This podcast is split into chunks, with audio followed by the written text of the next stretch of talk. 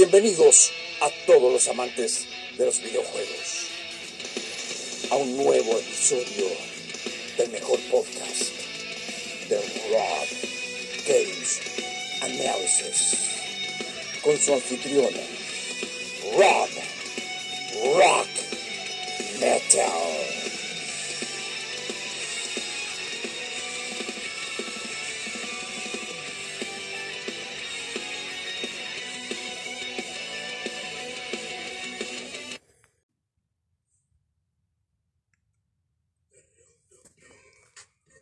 Hola, muy buenas a todos.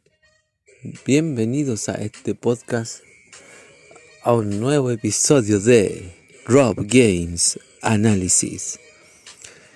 Mi nombre es Rob Rock Metal y agradecer a toda la gente que me manda preguntas, me pide que, que hable de algunos juegos o quieren saber sobre cómo analizo yo los juegos. Por ejemplo, en este caso, gracias al amigo, no lo vamos a decir mejor al final, regalito. Pero por, alguien que sugirió, oye, habla del, del Need for Speed. Y lo vamos a hacer. Así que vamos a hablar de, de los tres primeros juegos del Need for Speed. Vamos a hablar en esta ocasión del primero. Y también recordarles que me pueden seguir o me pueden mandar correo también o mensaje a través de mi Instagram arroba robgamesanalysis, mi Instagram y mi correo robgamesanalysis arroba gmail.com. Y también recordarle que me pueden escuchar a través de 10 plataformas de podcast.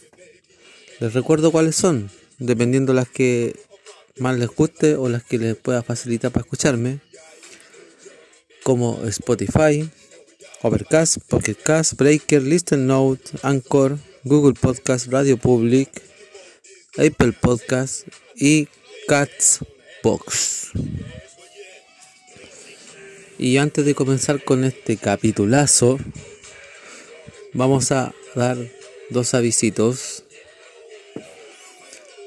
Busca tus juegos de Play 4 o créditos exclusivos de Nintendo Switch o PlayStation o Xbox. Bueno, este es tu lugar y está recomendado por su servidor el local Mega Play, donde puedes ubicarlos a ellos estando todavía algunas comunas en fase 1. Muy, muy fácil. Sobre todo donde ellos están, que yo creo que todavía te entregan los juegos a tu casa, que no todas las comunas salieron de, fase 1 a 2 ahora. Y puedes contactarte con ellos haciendo tu pedido al Instagram arroba megaplay-persa a su email megaplay1 arroba hotmail.com o a su WhatsApp al más 569-7301-5693 o al más 569-730-32888. No lo olvides, Megaplay, tu lugar de encuentro. Y vamos con el segundo visito y empezamos con el capítulo. Eres amante de las degustaciones, papurri. Mamma mía. Te gusta la variedad de sabores, la que es delicia, ¿no? O eres un mero italiano que le gusta lo tradicional. Bueno, este es tu lugar donde puedes ir a comer algo con gusto italiano. La Davera Pizzería, Pizzería Davero. ¿Cómo hacer tu pedido para probar estas delicias y su variedad de sabores que tienen? Muy, muy fácil, incluso sus sabores especiales que están solamente en la semana. Lo puedes encontrar o lo puedes contactarte con ellos y te van a dejar tu pizza a tu casa y si vives en el abrazo o el satélite, no te van a cobrar el, el delivery a tu casa. Te saldrá gratis. Entonces, los puedes contactar de esta manera.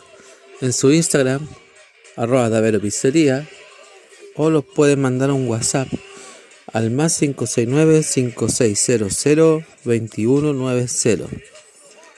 Y los muchachos te contestan ahí al instante y son súper buena onda. Así que te puedes llegar tu pedido a tu casa y sin que te cobren si vives en ciudad satélite o el abrazo. No lo olvides, pizzeria Tapero, la Tapero Pizza, italiani.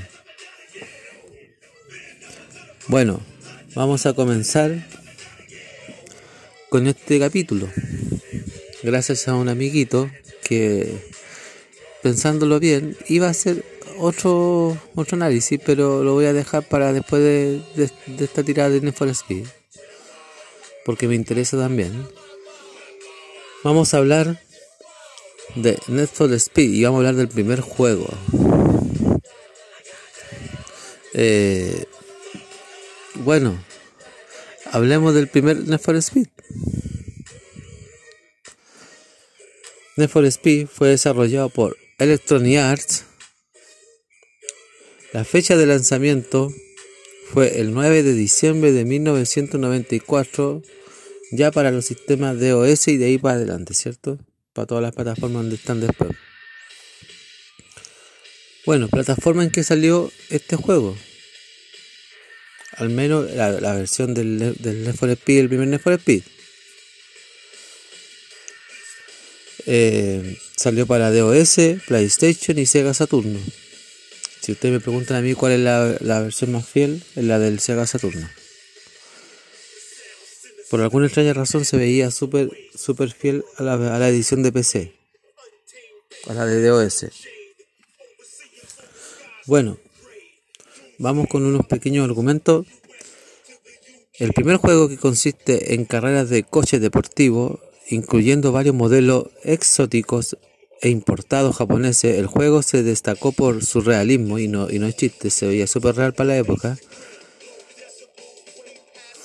Y comentarios de audio y video.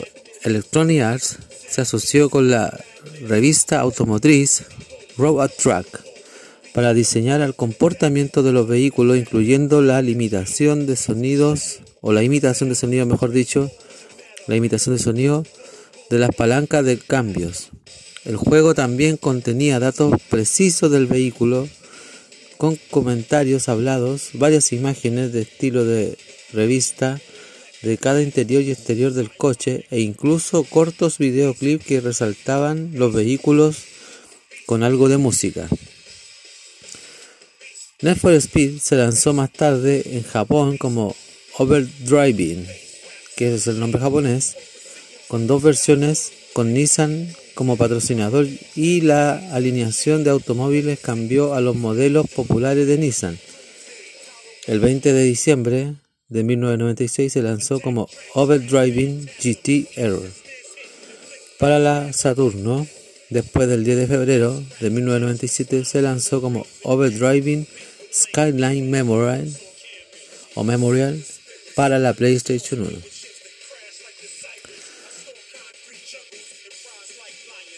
Bueno, el desarrollo.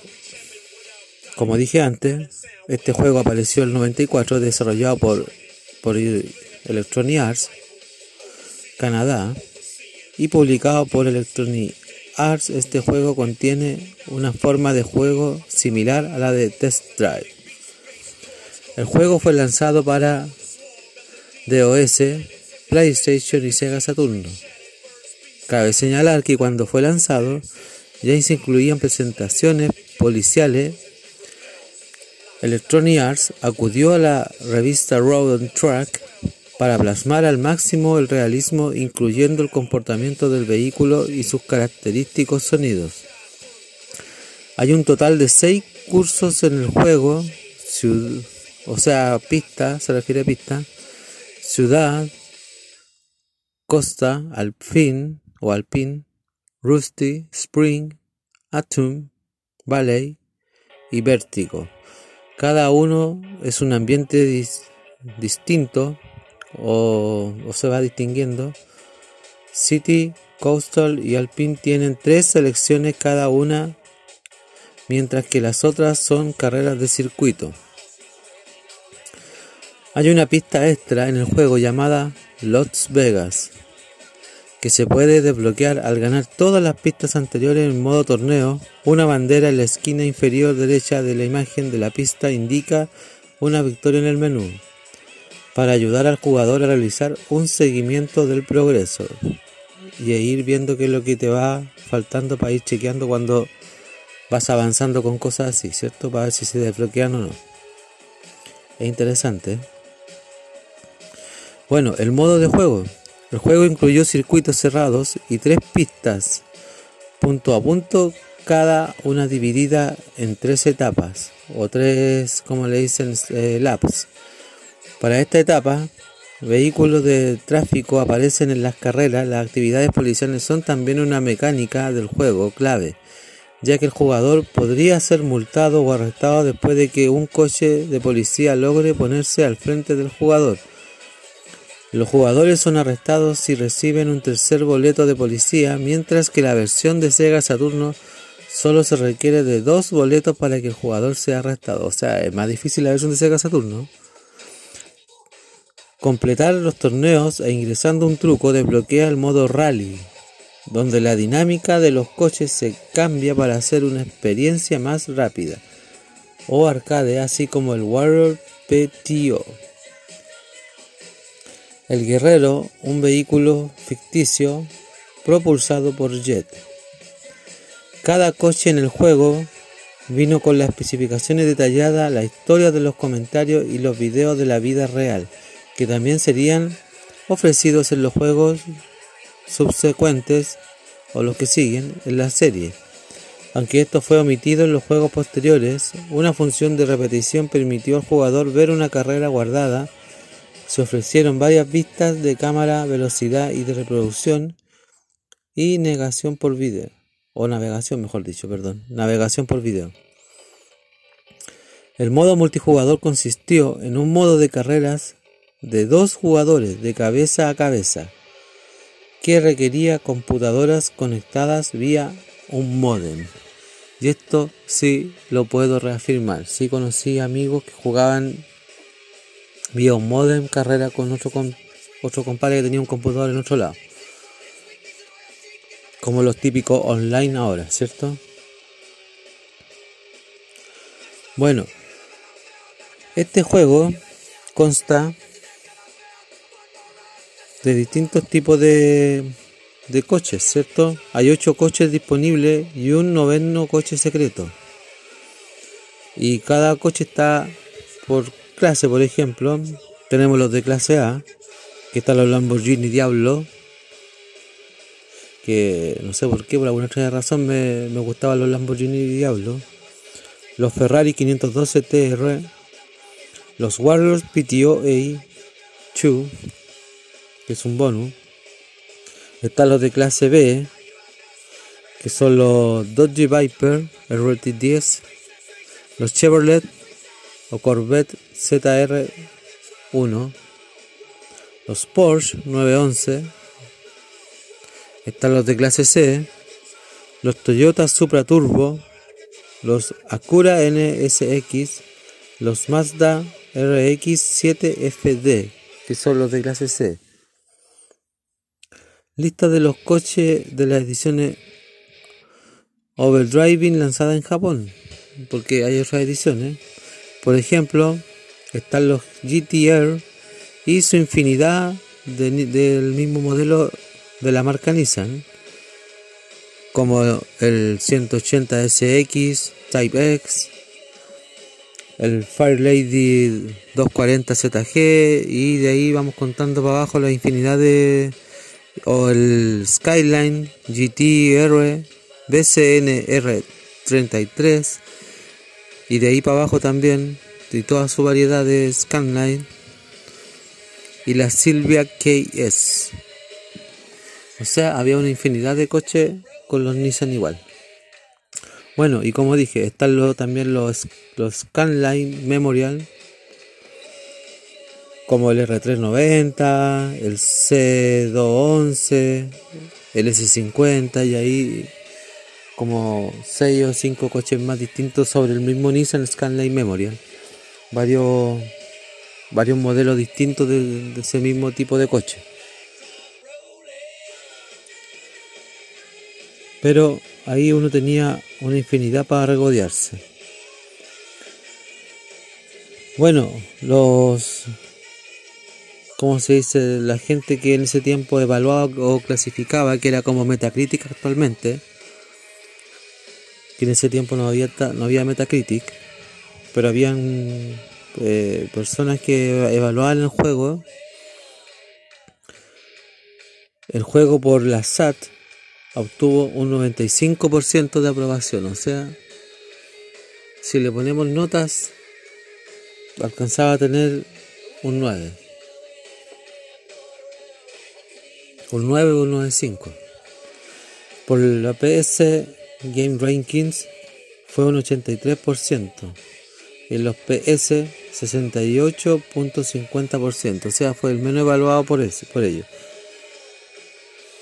Pero por la SAT tuvo un 95. O sea, hay una cantidad de público o de críticos que sí evaluó bien a, a Need for Speed, al primer Need Speed. Ahora, El primer Need Speed se lanzó con comentarios positivos. Las cuatro revisiones de Electronic Arts Gaming Monthly le dieron a la versión 3DO un promedio de 8.0 y ahí después ya quedaron en, esos son otros evaluadores. Con los de ellos dando al juego un 9.0 superior elogiaron lo gráfico y sonido realista del juego. El modo de juego adictivo y el uso especialmente inteligente del video de movimiento completo. GamePro le dio una crítica muy buena, comentando que la selección de coches dejaría a los aficionados al coche babeando y los gráficos realistas y al manejo de cada vehículo influyen el juego mismo. Y fascinante la variedad de expansión su decepción por la falta de modo de dos jugadores, pero sintieron que la excepcionante desafiante se compensa en esto en gran medida. O sea, tuvo buenas críticas igual a pesar de todo Need for Speed, el primer Need for Speed. Y agregando el sitio web de, revisión de Game Ranking dio a la versión de Sega Saturno un 95.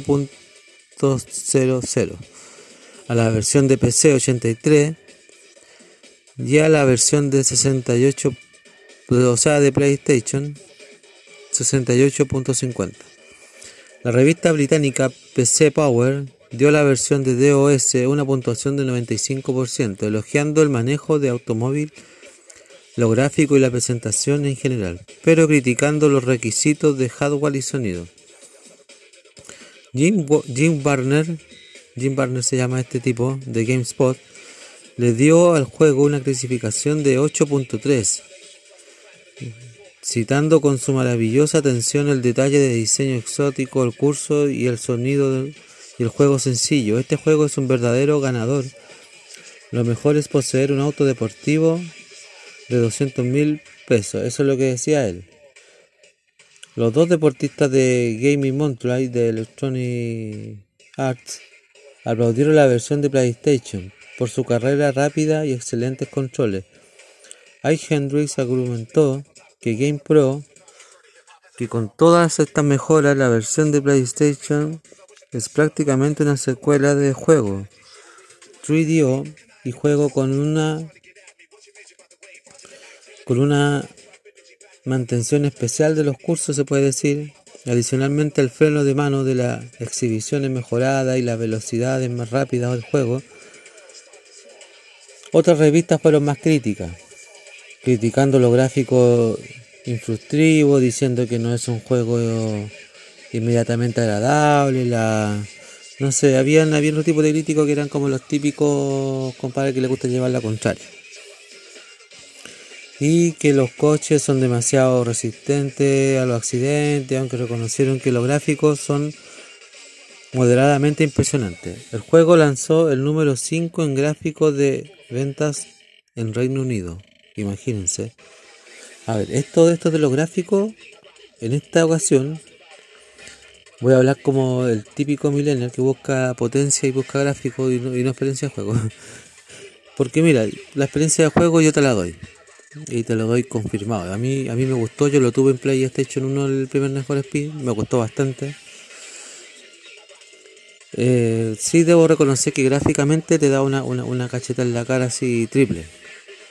Porque a ver, yo el juego anterior, iba a sonar extraño, pero yo el juego anterior que había jugado de carrera había sido uno de Super Nintendo que era el Top Gear. Y el Top Gear no era un mal juego tampoco pero gráficamente se veía como, no, sí, pues estaba adaptado para Super Nintendo, no es lo mismo, pero yo cuando vi el Need for Speed en una Play 1 y fue como, wow. para mí fue un juego, un juego de carrera que de verdad a mí me, la rompió, se puede decir. La rompió y tuvo esos juegos que vendieron más que otros, ojo. Este no es uno de ellos, pero sí tuvo buena recepción. Bueno, un dato curioso. Need for Speed también sacó una edición especial, aunque no lo crean. En 1996 salió Need for Speed edición especial o Special Edition, Edition. Fue lanzado solamente en CD-ROOM para la PC. Contenido que estaba en las versiones de DOS, pero ahora estaba adaptado para el Windows 95. La versión de Windows 95 es compatible con DirectX 2 y con la IPX e incluye dos nuevas pistas, Transpolis y Born, o Born Siena, como quiera decirle, y varias mejoras en el motor del juego especial en el último juego de la serie Need for Speed, por admitir en los sistemas de OS, ya que las versiones posteriores de PC solo se ejecutaban en Microsoft con el Windows 95 y este juego obviamente tuvo que ser adaptado para esa reedición y sacando una edición especial que no fue mal acierto, ojo. Conocí amigos que lo tenían en PC todos los Need for Speed, al igual que los FIFA. O superior todavía se puede ejecutar en las versiones de 32 bits o 64 bits de Windows XP. También se pueden ejecutar ahí todavía algunos juegos.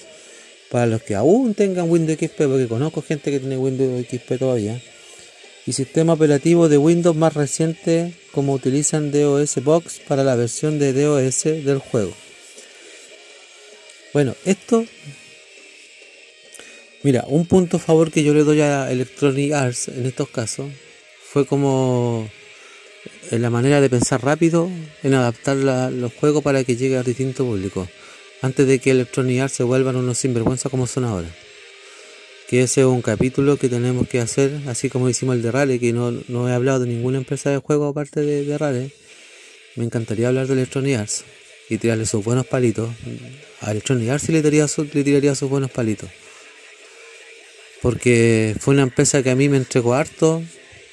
Eh, era, era como Capcom para mí, no eh, juegos de Electronic Arts para mí no, no fallaban, eran juegos que valían la pena comprar pero la sinvergüenzura que tienen ahora de, de ocupar los videojuegos como, como un negocio de micropago, yo ya no, no. Es algo que me hace ahora que yo de verdad ni siquiera me dan ganas de comprar juegos de, de Electronic. Y si los compro, no les regalo plata a través de los micropagos, lo siento mucho. Aunque tenga que jugar toda mi vida con el auto más penca, o, o si juego algún FIFA juego con el equipo más penca, me da lo mismo. No voy a gastar plata para andar mejorando un equipo o, teniendo el mejor auto para poder mejorar, no. Ahí yo encuentro que Electronic Arts está equivocado en sus ideales. Y siento que deberían volver a ser la empresa de vieja escuela que por último, a los que somos de vieja escuela, si queréis pone micropago, pero yo no soy una persona que voy a meterle plata al juego. A mí por último poneme desafío para sacar los autos. Como cuando uno hacía truco para activar el personaje. Poneme esos desafíos. Y a mí me encantan los desafíos. Y puedo estar pegado casi todo el día tratando de cumplir los desafíos. Con tal de desactivar un, componente. Pero si me vaya a obligar a pagarte por un micropago, yo no te doy ni un, una porquería de peso por un juego. Yo estoy en contra de los micropagos, insisto. Ni siquiera Nintendo, que Nintendo soy un, Nintendero a morir. Ni siquiera Nintendo, ni con el Mario Kart Tour, le he metido plata. No que nunca he comprado la porquería de pase do- dorado tampoco. Los pilotos que tengo los tengo porque lo he, ido juntando los logros a través de, competencia, competencia, he ido juntándolos acá, lo mismo. Si tú no me pones un desafío así, yo hasta el día de hoy no voy a pescar ningún juego de Electronic Arts. Estaba a punto, punto, punto de comprar incluso un FIFA y no lo voy a comprar. Y no me voy a... Yo no quiero ni un juego de Electronic Arts. De verdad.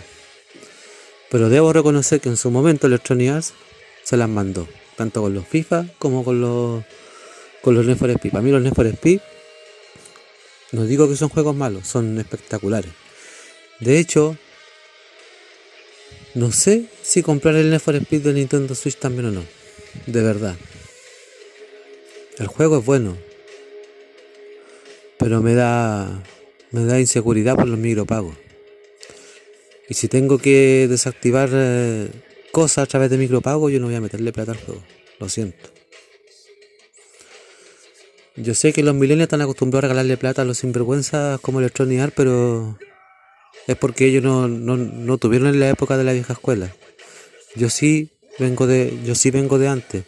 Sí vengo de cuando uno quería ir sacar un, un coche o en un equipo de fútbol quería activar un equipo. Lo sacaba ya a base de a base de las horas de juego, a base de los logros que ibais teniendo y a base de los trucos que ibais consiguiendo. Aunque dependiera de una, de una Club Nintendo, de una revista PlayStation, da lo mismo. Pero yo no pienso meterle plata a una porquería de juego. De verdad. Por lo menos a sinvergüenzas como Electronic Arts. Mira, yo debo reconocer, yo debo reconocer que por ejemplo al Mortal 11, pero que estos son más pillos, te atacan con la, con la nostalgia. Yo adquiría Terminator. Warner me cagó con la plata, pero después me devolvió la plata y me regaló el personaje. Y eso, yo me saco el sombrero con ello. Al final el personaje del Exterminador y de Robocop me salieron gratis. Y no es chiste, me salieron gratis. Ellos se equivocaron con el código de compra y el, y el de Nintendo más encima. Me devolvieron la plata. De verdad, estaba reembolsado la tarjeta. Incluso me regalaron el personaje. ¿Quién pensó que hace eso? Nadie. Y no porque sea un fanático de Mortal Kombat ni nada, pero es que estoy dando un ejemplo. Al Electronic Arts, cuando pudo sa- sacarle plata a la gente y se los cagó, se los cagó. Perdone el, voco- el vocabulario, pero se los jodió. Y se los jodió con plata nomás y nunca le dio solución. Para mí, por eso son unos sinvergüenza. Electronic Arts son unos sinvergüenza. Pero, sobre todas las cosas, rescato la positividad y lo que me encanta a mí. Lo gráfico, la jugabilidad, el buen gameplay, la buena, la buena experiencia de jugar. Pero, insisto, me encanta, me encanta el Need for me gusta, es un juego que me gusta. Los, los FIFA yo los encontré espectacular en algún momento. Pero ahora, no sé si comprarme el Need for Speed para Switch. No se ve mal. Debo reconocer lo que no se ve mal. Pero no, no sé si comprarlo. Como digo, me da un poco de miedo por los micropagos. Yo no quiero ningún juego con micropagos. Eso es lo que me pasa con los con los juegos de Electronic Arts. Claro, como dijo un, youtuber crítico el otro día, los micropagos llegaron para quedarse, pero si te ponía a pensar y venís de atrás, cómo empezó estas cosas de los juegos, yo no le regalo la plata a estos, a estos sinvergüenzas, de verdad. Si imagínate que ya, vas, ya, ya estáis gastando plata con, con comprar el juego. Ya adquiriendo el juego estáis gastando plata. Y te están sacando más plata dentro del mismo juego. Para mí es una sinvergüenzura. Pero bueno. Electronic Arts tuvo su momento de gloria y entre esto estuvo este juego y ha estado los FIFA que hablé el otro día. Si es que eh, escuchan los podcasts que hablé sobre los FIFA. Pero bueno, eso, eso es lo que yo pienso. Yo si le doy una nota de 1 a 10 al for Speed, primer for Speed, francamente le voy a poner una nota de 9 por el momento. Porque hay notas que se merecen el 10. O sea, hay juegos, perdón, hay juegos que se merecen el 10. Pero yo a este juego al menos le daría un 9. Queda como entre el segundo o tercer juego más bueno que hay de, de for Speed para mí. Bueno, antes de despedirme, va a mandar unos saludos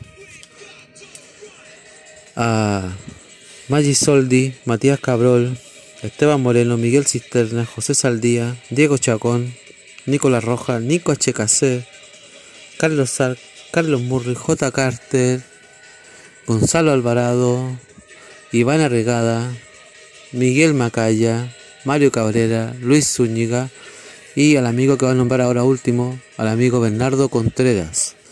¿Por qué lo quise nombrar al último ahora? Porque gracias a este amigo, y se agradece a través de la distancia donde me esté escuchando, se agradece por mostrarme esta obra de arte que es el Need for Speed. Porque para mí es una obra de arte. Es como lo que decía los de Electronic Arts antiguamente. Los juegos, los juegos de Electronic Arts queremos mostrar que son una obra de arte y ahora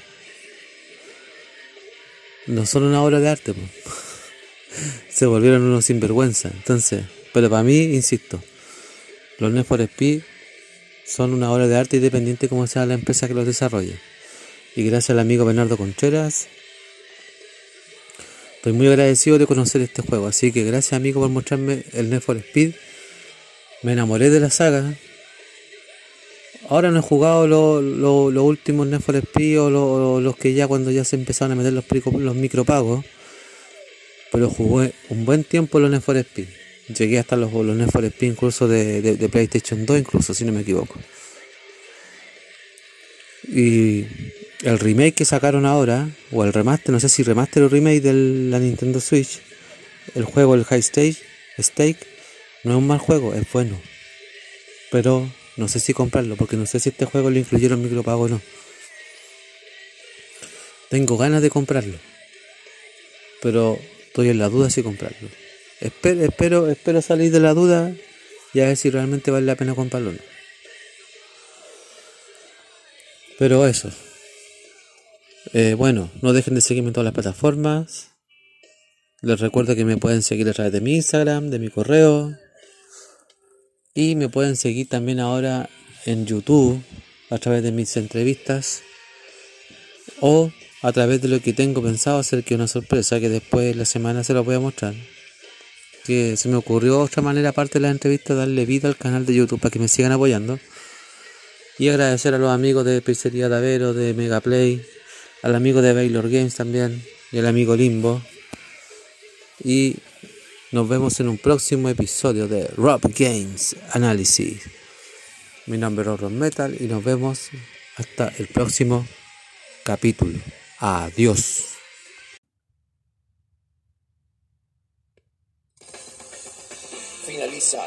Otro episodio de tu podcast, el mejor de videojuegos. Rob Games Analysis. Búscanos en todas las plataformas. Spotify, Pocket Cast, Overcast, Breaker, Anchor, Listen Notes. También síguenos en nuestras redes sociales. Instagram, arroba Analysis. Y para contacto, escríbenos a robgamesanalysis arroba gmail.com. Debes estar atento a nuestras redes para que sí sepas cuándo sale otro episodio del mejor podcast. Lo sabes, Rob Games Analysis.